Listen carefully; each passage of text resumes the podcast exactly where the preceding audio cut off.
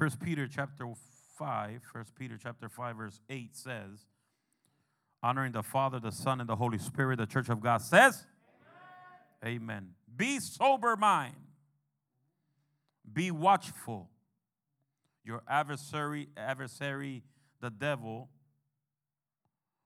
is pro- prowling around like a roaring lion, looking for anyone he can devour. Amen.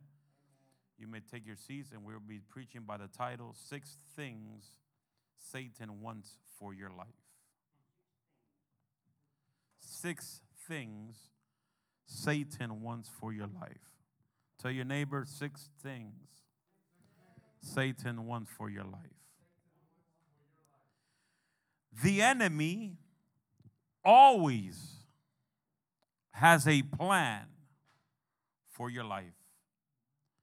The Bible says in John 10 10, he came to steal, to kill, and to destroy. But the Bible tells us in the same verse that Jesus came to give us life and life in abundance. How many say amen? God called us to be alert. If you read First Peter chapter 5, it says, Be sober mind, but be alert. Everybody scream alert. Come on, louder. Stronger. With power. Like if you ate this morning. If you haven't ate, we'll scream it anyways. God tells us be alert. Be of sober mind. Because there's an enemy that wants to destroy us. That's why the Bible teaches us that the more you seek the Lord, the more He gets closer to us. Say, the more I look for Him, the more He gets closer to me.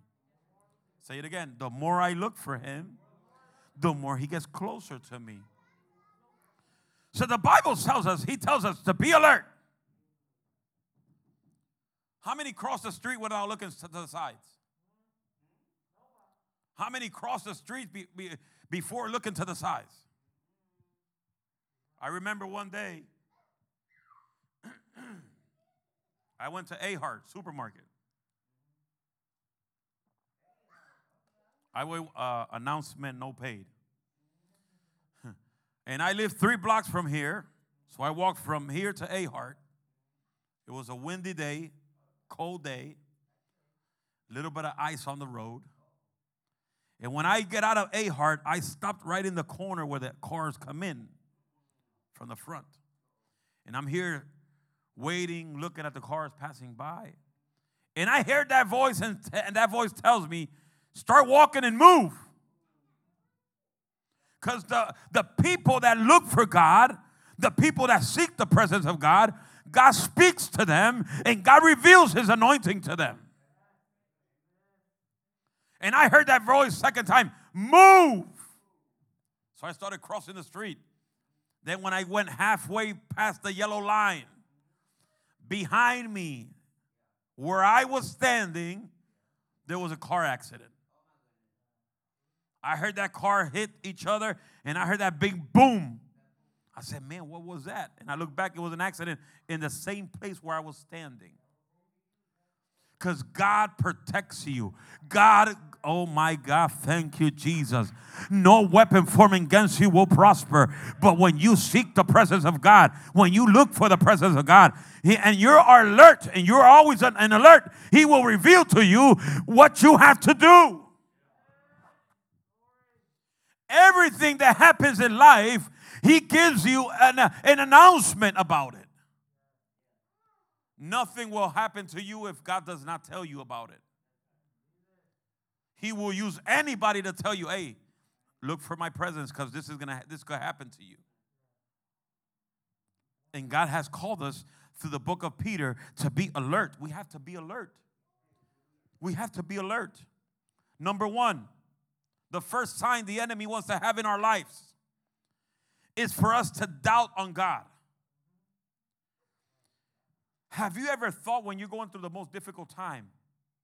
Have you, have you ever thought or mentioned this word, God, where are you? Where are you that I don't see you?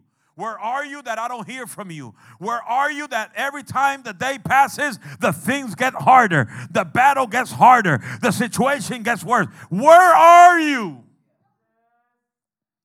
And that's when the enemy is attacking your life for you to doubt on his power. What happened in John chapter 20? Look for your Bible, look for your Bible. Follow me in your word. John chapter 20. The disciples shouted that they had seen Jesus rise from the grave. But Thomas' doubt kept him from believing in the miracle of salvation. And what happened? Jesus had to appear to Thomas. John chapter 20. His disciples shouted that they had seen Jesus rise from the dead. Man, if I hear that word of somebody rising from the dead like Jesus, I will scream, I will shout, I will do party, I throw the balloons out the window because my God has risen. He was dead, but after the third day of his death, he has risen. And the devil is a liar. The devil was defeated in the cross of Calvary, and Jesus put the devil and the entire enemy under the plants of his feet. Hallelujah to God. Chapter 20 of John, verse 27. The disciples shouted, The king has risen. But Thomas, there's a lot of Thomases in churches these days. That even they, they until they don't see, they don't believe. And there's people that even though they see, they still don't believe. So what did Jesus say? Jesus appeared to Thomas and said, Stop doubting and believe. Tell your neighbor, stop doubting and believe. Jesus appeared to Thomas and said, Stop doubting and believe. Have faith. When you have faith in God, no matter what issue you're going through, faith will take you to the prize. Faith will take you to the goals. Amen. The Bible says faith comes by hearing. Hearing what? The Word of God. Every time you read the Word of God, every time you hear somebody preach the Word of God, my God, your faith has to grow. Your faith has to prosper. I cannot stay with a little faith. I need a big faith, a faith that shakes the church, a faith that brings heaven into the, into the world, a faith that brings a miracle into the world. When you have faith in God, nothing is impossible for you, God. John 20, 27, it says, He said to Thomas, What did he say to Thomas? Put your finger here and see my hand. And put out your hand and place it in my side. Do not disbelieve, but believe. I'm going to read it again. Put your finger here and see my hand. And put out your hand and place it on my side. Do not disbelieve, but believe. Tell your neighbor, believe. Hebrew chapter 11 says, verse 1 Now faith is the reality of what is hoped for, the proof of what is not seen. So I like what verse 29 says of 27. Jesus said to him, Have you believed because you have seen me? But are those who not have not seen me and yet have believed? People believe in God when they see something happen. You have to believe in God when nothing is moving. You have to believe in God when the things are going upside down. You have to believe in God when your groceries and your refrigerator is empty. You have to believe in God when your bank account is at zero. You have to believe in God when you don't have a dollar for gasoline. You have to believe in God when you don't see the miracle happen. People believe in God when they see stuff happening. I always call them those are fake believers. Because God is not going to always please you in what you want. Oh my God, come on. I think I'm going to stay stuck in that. God is not going to please you in everything you want. Because God knows that there's things that you probably want that can drive you from His kingdom. And He's not going to give you nothing that's going to drive you away from His kingdom. He's going to give you something that will push you towards His kingdom. Glory to God. Hallelujah. I feel it. I feel it in this place. So, who's the one? that wants you to doubt? Who's the one that wants you to doubt that Jesus exists? Who's the one that wants you not to believe that the miracle is going to happen in your favor? Your enemy. It's called Satan. Satan means your accuser, your adversary. I tell you one thing, he never sleeps. He's always planning. He's always planning how to drive you away. He's always planning how to take you back to the world. He's always planning how to take you back to drugs, alcohol, how to take you back to partying, how to take you back to the club. He's always planning because he knows your weakness part. He knows. Nobody's talking to you, Siri. Shut up. Glory to God. Siri. See, she's trying to interrupt my message. That's the devil. He, he, he wants you to fail. Number two, he wants for you to live in fear. When faith is gone out of your life, what comes into your life is the spirit of fear. Fear is not the absence of faith, it is the misplacement of it. I love when I hear used to grow when I was growing up as a kid. My father always used to watch a preacher called R.W. Schambach, and I like the way he used to preach. I always hear him sometimes in Facebook and YouTube, all his videos. I've seen mostly all of them, and I always check and see if they upload more of his messages. But I like the theme of his ministry. The theme of his ministry that he used to mention more than 20 times in his sermons is all you need is faith in God. When you have have faith in God, everything shall happen. All you need is faith in God. But faith is not the absence, fear is not the absence of faith. It is the misplacements of it. The devil doesn't want to rob us of our faith.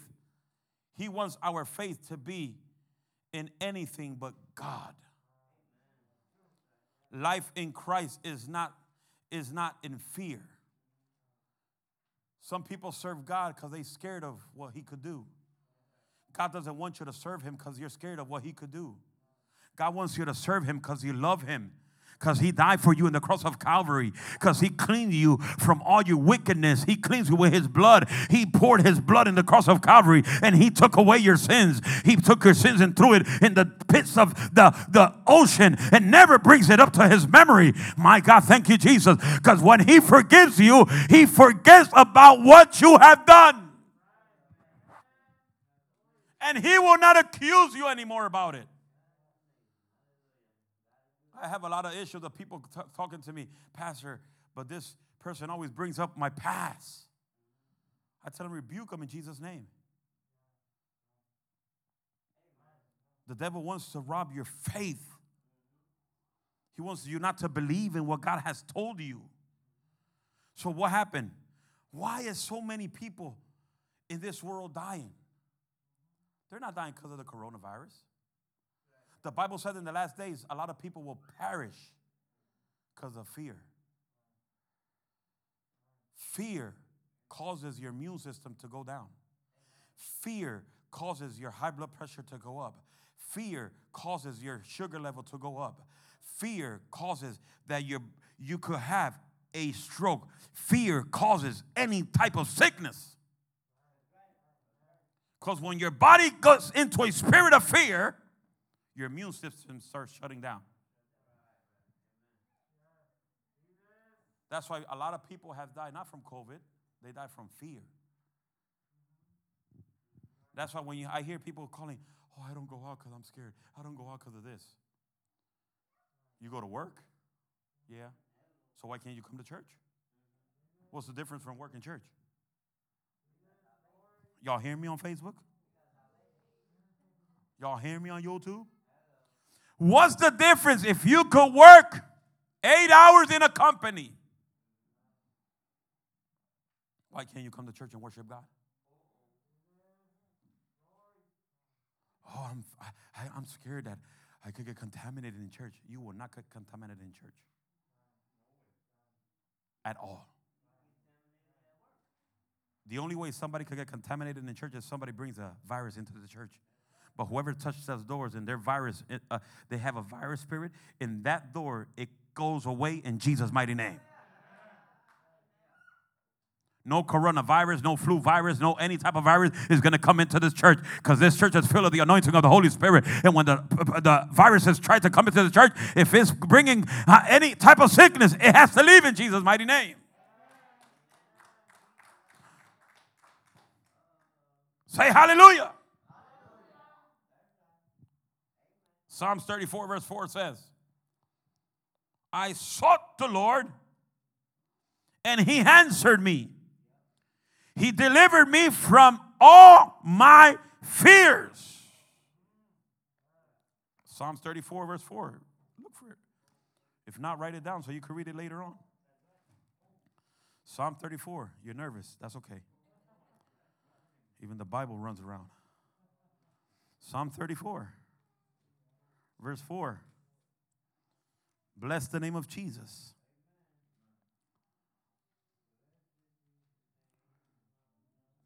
I sought the Lord, and he answered me. What does that mean? Somebody scream out, what does it mean? no, what does that part, first part of the verse means? No, you got to tell me something. What does it mean?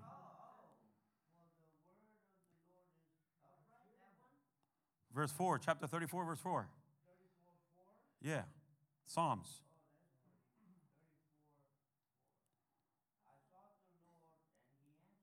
Yeah, what does that mean? You seek him, you, find. you, you look for him. And if you take that verse to Matthew chapter 6, verse 33 says, Seek his kingdom first. Seek his kingdom first.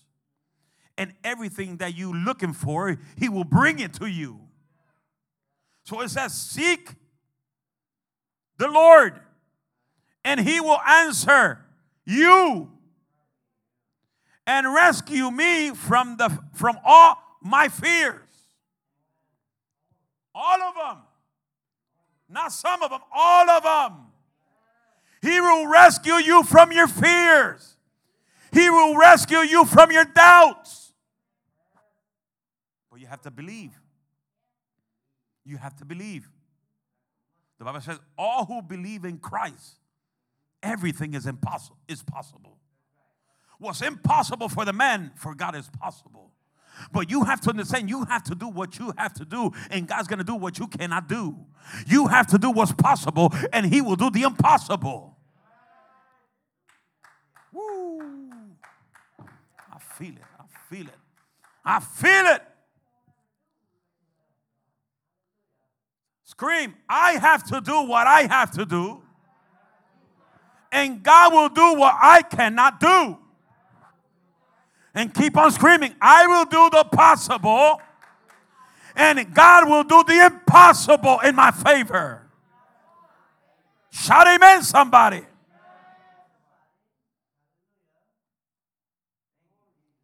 Number one, he wants you to doubt. Number two, he wants you to live by fear. Number three, he wants, to, he wants you to feel insecure.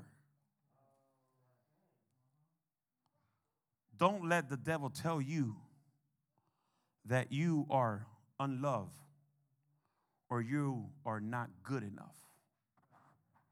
Hmm. Y'all hear me on Facebook?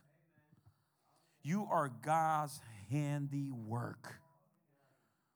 And in Christ, we are not only good enough, we are more than conquerors through Him who loved us. Ephesians chapter 2, verse 10. Hurry up, go get it. Ephesians chapter 2, verse 10. My God, thank you, Jesus. Thank you for your wisdom, Lord. Thank you for your wisdom. Thank you for your revelation. Glory to God. Ephesians chapter 2, verse 10. What does it say? Mm, Ephesians chapter 2, verse 10. For we are his workmanship, created in Christ. Jesus for good works, which God prepared ahead of time for us to do.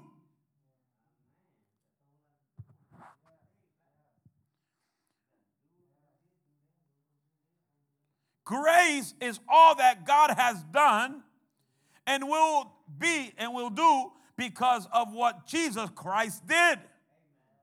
I repeat that. Grace is all that God has done and will do because of what Jesus Christ did for us. He doesn't want you to feel insecure. He wants you to feel secure that He protects you, He guides you, He puts you to be light in the midst of the storm. You are light in the midst of darkness. He doesn't want you to feel insecure. Romans chapter 8, verse 30, 37.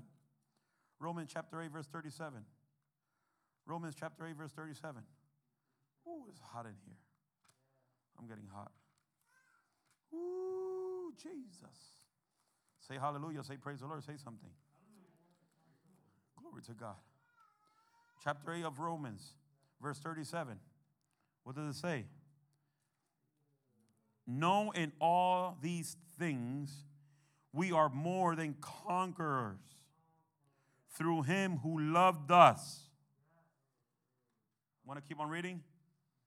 What does it say? 38. For I am persuaded that neither death, nor life, nor angels, nor rulers, nor things presented, nor things to come, nor power, no height, nor, nor depth, nor anything other created created things will not things will be able to separate us from the love of God that is through Jesus Christ our Lord.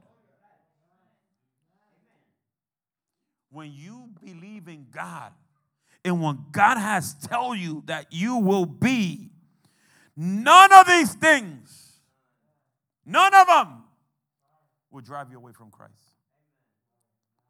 When you have conviction of what God has done in your life, none of the situations will drive you away from Him because you felt in love with your Savior.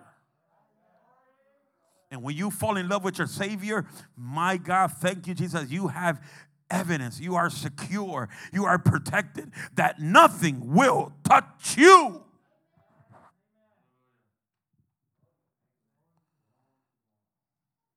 Give God a big round of applause.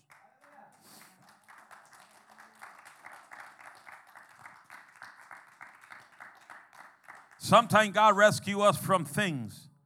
Sometimes He rescues us out of, of out of things. And sometimes He changes us in things. Letting Him choose, He knows what's best for you. You may run out of a lot of things in life, but you will never run out of God's love. I'm going to repeat that because I don't think you got it. You may run out of a lot of things in life, but you will never run out of God's love. Tell your neighbor, I love God. Come on, say it loud. When you say it's when you say it silent, that that scares me. Scream, I love God. I love God. I feel that you don't really love Him. But when you tell, when you tell somebody, scream, I love God, I scream my lungs away. I love God. Shout it. Angel, shout it. It's not that loud. Gotta scream it louder. You have a mask, gotta scream it. Come on, scream it. Yeah.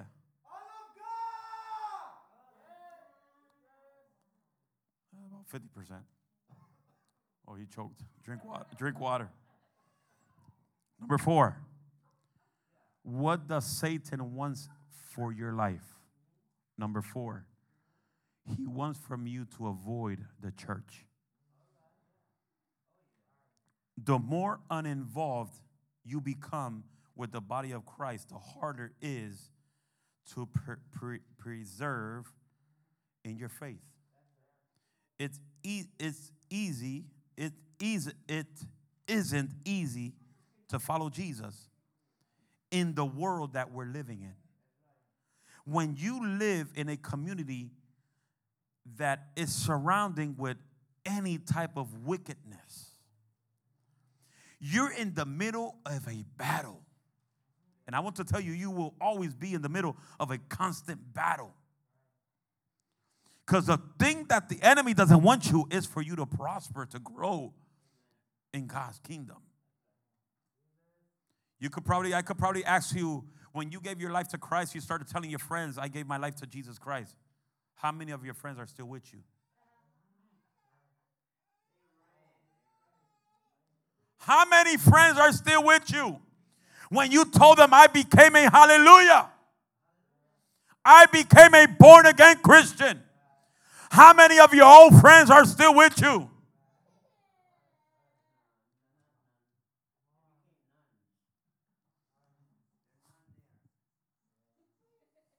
I could tell you if there is 10 friends of you with you, if one is still with you, is the most. Because a lot of friends are with you when you are living the way they live in. Some friends are with you when you have money in your pocket. When you lose your money on your, out of your pocket, you don't have you broke. Find who's with you. And I, I can tell you, even in Christian life, people are with you when you are blessed. But when everything goes down the drain and you still be and you're still worshiping God and you don't have anything, that's when you will notice who are your real friends in church. Because not everybody in church is your real friend. Not everybody in church that worship the Lord is God's people. That's why Hebrews chapter 11, even chapter 12 says, keep your eyes on Jesus. Because you will see things that you can never imagine you were seeing. You will see people in church praising God in church and praising the devil in the street. You will see people in church raising up their hands, dancing in the spirit, supposedly. And when you go through their neighborhood, they have a worldly music and they're dancing to the world. When you become a true believer, you tell your old life you're gone. I don't need you. I don't need my old type of music. I don't need that rap music. I don't need no type of worship music that worship the devil. I want to worship God and I will worship God for my entirety of my life. But the enemy doesn't want you to, to look for God in church. I want to tell you, church is very important coming to congregate yourself is very important. If you go to Hebrews chapter 10, Hebrews chapter 10, go to Hebrews chapter 10. Whew, I got to calm down. Because then I'm not going to have voice for next service. In my next service, I scream more than I scream here. My God. Jesus. Hallelujah. Hebrew chapter 10, verse 25. What does it say? Not neglecting to gather together as some are in the habit of doing. I encourage it, but encouraging each other, and all the more as you see the days are approaching. You understand that? Who is talking there? God.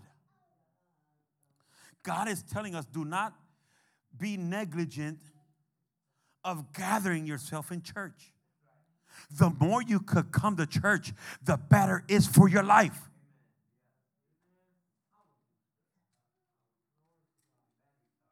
The more you could come to church to pray, to seek the Lord, the better you're off in your life. That's why it's very important that you gather together with the brother, with the brothers in Christ. Read it again.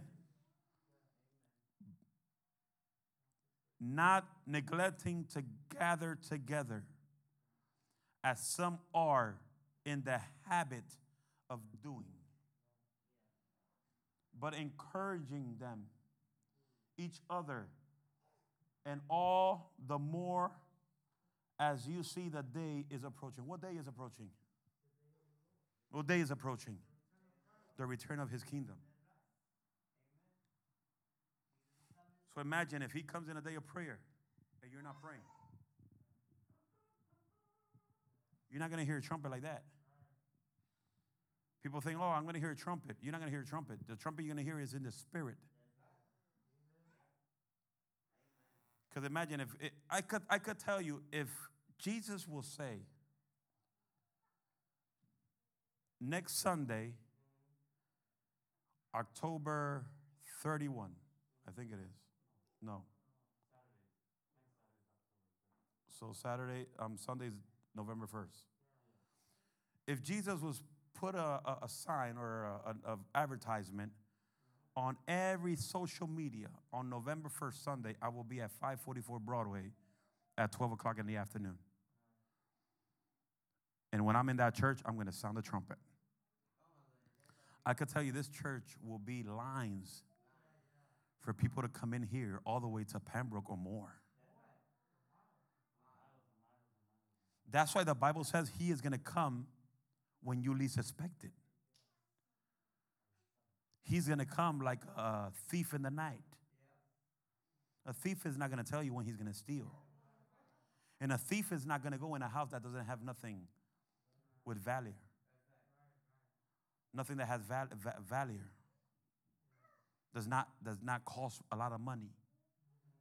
He's not going to go into a house that's empty. He's not going to gain anything. So he will go into a house that has great stuff.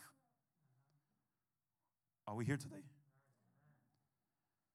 So what happened? He's not going to mention or tell you when he's going to come steal.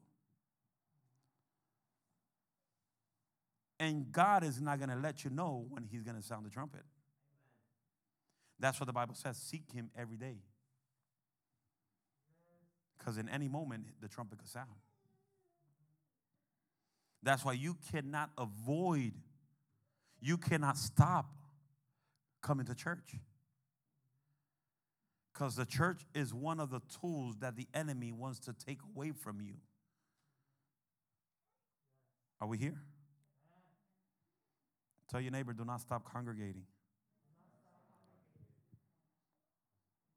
Number five. The fifth thing that the enemy doesn't want you to have in your life is that you have a spirit of worship. Psalms 34. Let's go to Psalms 34 again. Psalm 34, verse 1. Thank you, Jesus. We worship you, Lord. Chapter 34, verse 1. What did it say? I will bless the Lord at all times. When? Sometimes. When I feel it when I'm not tired, when I'm weak, it says, I will bless the Lord at all, and his praise will always be in my mouth. What does that mean? Alex, what that means? What does that mean, Alex? What does that mean? Yeah. I will bless the Lord all, at all times. A, his praise will be always in my lips, in my mouth. What does it mean? Worship him always. Sometimes? When there's music? When the, when the musicians are playing and singing? Always. Means you have to have a worship constantly in your mouth. Oh, I don't, I don't know how to worship because if I scream too loud, somebody's going to look at me wrong. Let them look at you wrong. Whoever looks at you wrong because you're worshiping your Lord is because they need the Lord that you're worshiping. Because if you're worshiping God and somebody looks at you wrong because you say, Hallelujah, and they look at you wrong, they need that hallelujah. I always tell when I used to go to revival, I used to, tell, I used to tell the people, you have two options. Either you get contaminated with my worship or you get out of my way. Because not even you or nobody's going to take my blessings away. Because my blessing will come when I worship his name. Psalms 150 says, Whoever has life, whoever has breath, worship the Lord. Psalms 148, 148, Psalms 148. Come on, go there. Don't worry, the baby's worshiping. Oh, he's feeling the power. Woo, he's feeling it. Psalms 148, verse 5. It says, let them praise in the name of the Lord. For he commanded. Who commanded? Who commanded? Meaning, if he commanded you to worship, he made an order. He did a man a a a a a a a, a commandment that you are called to be his worshiper. But the, what the, well, how the verse finishes, and they were created. Who was created by God? Everybody that's here who was created by God, raise up your hand. So if you were created by God, you were created to worship. So listen to this, and I'm, and I'm about to close. I'm about to close. The devil, before he was a devil, the Bible said he was a great angel in heaven. He had his own throne. He was the director of the worship in heaven. That's why the Bible says that he knew the power, the anointing, the presence that had a group of people that were worshiping God's name. So he saw the power, he saw the anointing, he flowed in the anointing of the Holy Spirit. But then his heart started getting bad. His, start, his heart started envying what God had. So he contaminated three fourths of the angels in heaven. And you cannot be contaminated in heaven. So God threw him out of his throne, and all the angels that he contaminated, he kicked them out of heaven. And the Bible says Satan fell down from heaven to earth like a lightning. So, what, what was the enemy's purpose right now? His main purpose right now is to take your worship away. Because he knows when you do not worship, you're not experiencing a lot, you're not experiencing a lot of stuff from God. Because worship transfers the atmosphere. When you start worshiping, how many been in party in parties in the world? How many been in parties, in clubs, in discos, and dancing? I've asked because I've never been into that. So I ask you, when the music gets louder, do you dance more, go crazier, or when the music shuts down? You want the music all the way up? You want to feel that boom, boom, boom. Because the louder the music is, the more crazier the people get. So you imagine if that was in the world, that used to scream, used to shout when you hear a concert, when you go to a concert. How many been here to a concerts? Raise up your hand without, without no fear. A worldly concert, not a Christian concert, worldly concert. Marc Anthony concert, um, Romeo Santos concert, any other concert, Juan Gabriel, Pepe Locua, Cheperito.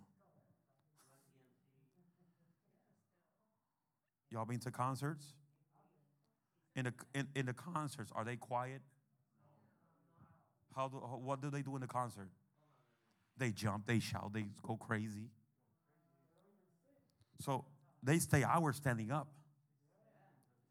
So imagine if you used to do that in the world, and that's a form of worshiping the enemy, the devil, how much you have to scream and worship to the Lord that saved your life. The Bible said he changed our wickedness into joy. He transformed your darkness into light. So the Bible said that you have to give him all the worship that you can. Scream, shout, raise up your hand, jump up and down, do circles around. But you have to learn that worship has to be one of the biggest tool, tool in your life. You cannot come to church to be silent, all quiet. What are they going to say? You didn't care what they say when you jump in the concert. Your hair go crazy. Oh, oh, Maria's gonna kill me. You go crazy. You get out of those concerts sweated. You didn't care if there was AC or no AC. All you wanted it to have is joy. But when you get out of the concert, you still live the same life you are living. At that moment, you were happy, then you go home and you're sad because you didn't have the joy of Jesus in your life. You didn't have the peace of the Lord in your life. So, right now, you have the joy and the peace of God in your life. And that's why God is asking for his people to learn how to worship him in spirit and in truth. Number six, and I close with this one. Tell your neighbor you have to worship. Tell your neighbor, don't come to church with your mouth closed. Don't let the mask close your mouth. Open your mouth and worship the God. Open your mouth and worship God.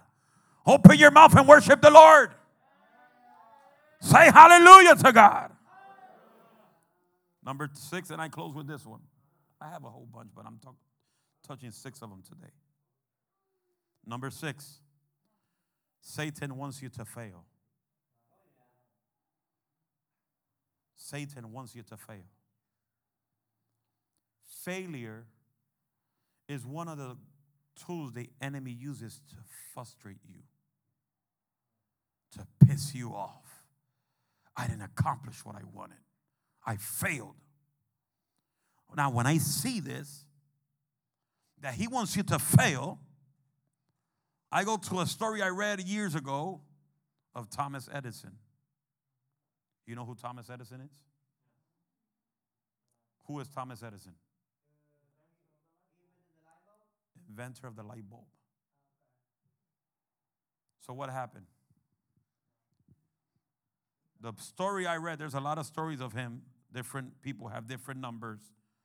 But the one I read, it, tell, it was telling me in that story that Thomas Edison failed 8,999 times building a light bulb. So you can imagine he was building a light bulb. He put it on the turn on the switch, wifey. It bust. Said, man, what did I do wrong now? If he would have let himself go because of his failure, we wouldn't have light bulbs in the day today. But what he said, one light is not going to take me away from accomplishing my goal. I failed today, I will conquer tomorrow. I'm going to keep on going. And he kept on going a thousand times. Boom. Two thousand times. Boom. 8,000 times. Boom. 8,099 times. He failed many times. But his failures did not take his eyesight from his conquering. The devil wants you to see the failure that you're not going to make it, that you're not going to accomplish what you want. Thomas Edison did what verse 1 Corinthians chapter 15 says. Look for 1 Corinthians chapter 15. God is good all the time.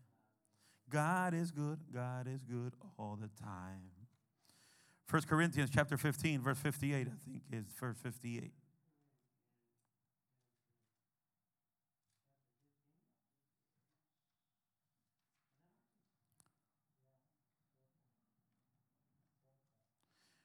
Therefore, my brothers and sisters, be steadfast, immovable, always excelling in the works of the Lord.